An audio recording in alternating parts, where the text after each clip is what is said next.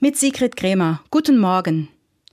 Das Aschenkreuz ist abgewaschen, aber die Worte, mit denen es mir gestern in der Kirche auf die Stirn gezeichnet wurde, klingen mir noch im Ohr. Bedenke, dass du Staub bist, und zum Staub kehrst du zurück.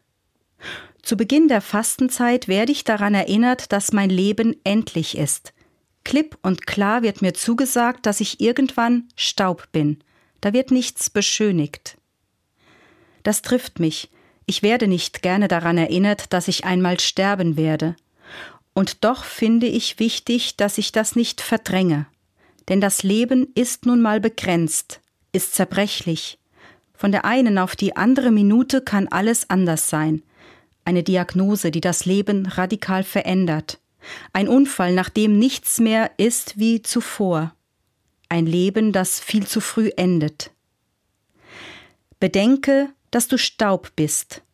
Ich höre das als eine Aufforderung, sehr existenziellen Fragen nachzugehen. Was ist wesentlich in meinem Leben?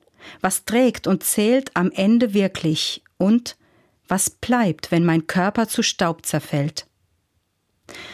Manchmal komme ich mit Menschen bei Trauerbesuchen darüber ins Gespräch, wenn wir über den verstorbenen Angehörigen sprechen, was ihn ausgemacht hat, was sie einzigartig werden ließ. Dann wird von einem Menschen erzählt, der einfach immer für einen da war. Oder vom Freund, der mit seinem Humor so manchen Streit in Luft aufgelöst hat.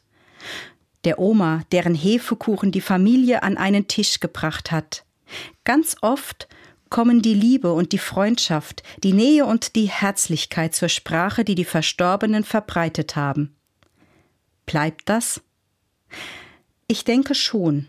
Es bleibt, weil da Menschen sind, die diese Liebe und Freundschaft empfangen haben und weil weiter wirkt, was sie in sich tragen.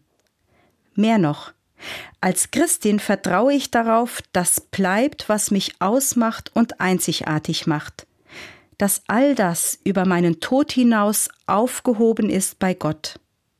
Liebe und Freundschaft, die ich verschenkt habe, zerfallen nicht zu Staub.